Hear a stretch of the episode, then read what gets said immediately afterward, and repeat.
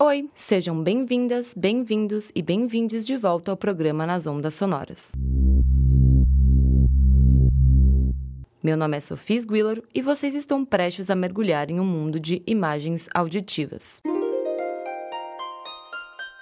Ondas sonoras que se interconectam entre elas, trazendo harmonias e sensações únicas para o ser humano e o universo. Gostaria de lembrar que parte desse podcast foi construído com uma proposta de imersão auditiva.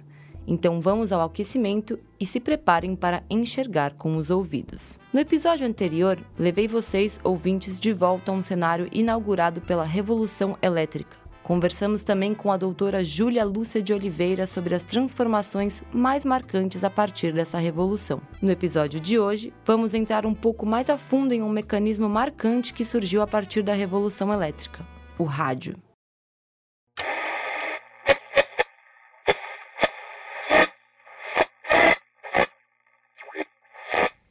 Otávio Pimentel,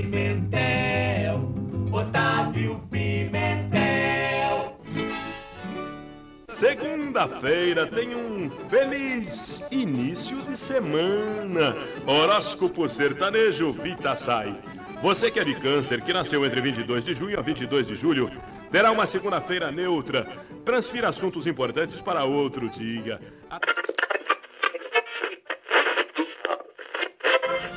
Esse rádio que nós fazemos e ouvimos hoje só é possível graças a um recurso que sempre existiu na natureza e que apenas não havia sido descoberto ainda.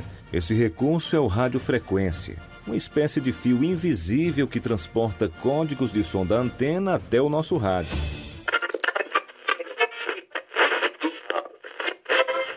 Lá vai Léo, número 10 na camisa, garotinho, bota a bola no chão, passa pé em cima da bola, agora ele faz o lançamento na ponta esquerda, matou a bola no peito, garotinho, número 6, voltou a bola no chão, vai mais atrás, agora começa, tu, tu, tu, tá, tá, tá, daqui a pouco a lateca, segura mais, garotinho, vem a bola, passa por cima da Nancy, tentou a bola, abertura na esquerda, adiantou demais, a bola vai pra fora. Está chegando o verão e com ele a vontade de sair e curtir um solzinho. Diversão é o que não falta no Atlanta Park Hotel. Atlanta Park Hotel.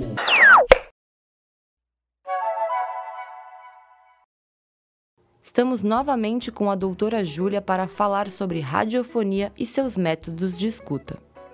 Oi, Júlia. Seja muito bem-vinda de volta ao programa Nas Ondas Sonoras. Pensando em radiofonia, eu gostaria que você comentasse sobre um fenômeno que o Murray Schafer aborda no seu livro A Afinação do Mundo, que são as paredes sonoras. Quando eu penso em radiofonia, eu não consigo deixar de pensar no, no primeiro período de que era uma escuta coletiva.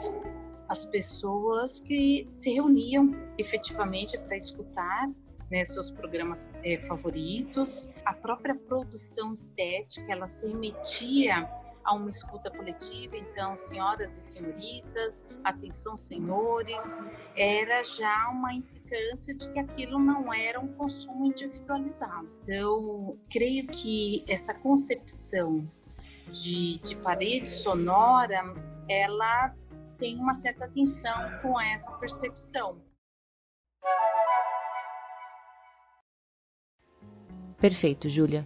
E a partir de quando essa escuta se torna mais individualizada? Quando o rádio né, é, se torna um meio de comunicação de massa bastante difundido, bastante presente no cotidiano, e aí falando especificamente sobre a cultura brasileira, especificamente sobre a presença do rádio no Brasil, a gente pode imaginar com o evento do FM e a popularização aqui no Brasil nos anos 70, de 1970, no século passado, a gente tem sim uma escuta mais individualizada, até porque esse aparelho, de fato, ele ganhou uma dimensão física muito inferior da que tinha anteriormente. Então a gente tem aí um aparelho que antes ocupava um espaço na nos ambientes é, das casas, na sala, por exemplo, na sala de estar celular e agora ele cabe dentro de um bolso, de uma bolsa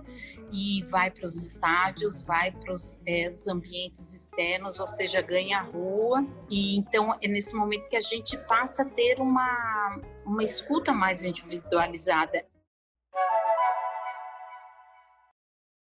E quando essa escuta passa a ser individualizada, o que acontece com o discurso radiofônico?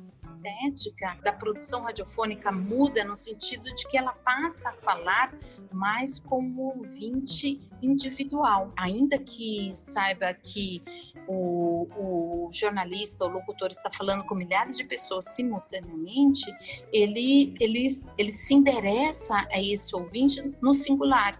E para você que está aí na Avenida 23 de Maio, e para você que ainda não pagou a sua primeira parcela do imposto de renda, então é numa tentativa de ter um evocativo mais próximo desse ouvinte que faz parte aí de, de uma massa.